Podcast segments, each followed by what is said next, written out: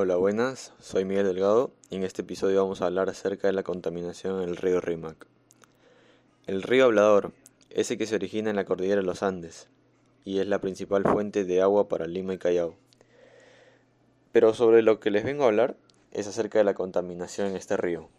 Existen diversas causas por las cuales el río está contaminado y son desechos domésticos, desagües industriales y vertimiento de relaves mineros.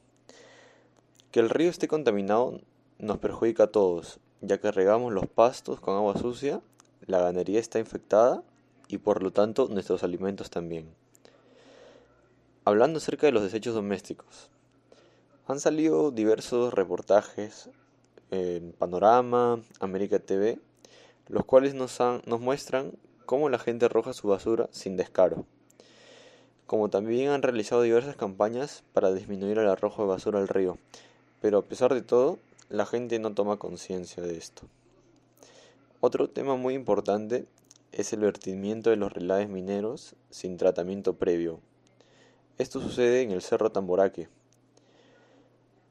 a 97 kilómetros de Lima, y es muy dañino, ya que compone plomo, mercurio y arsénico.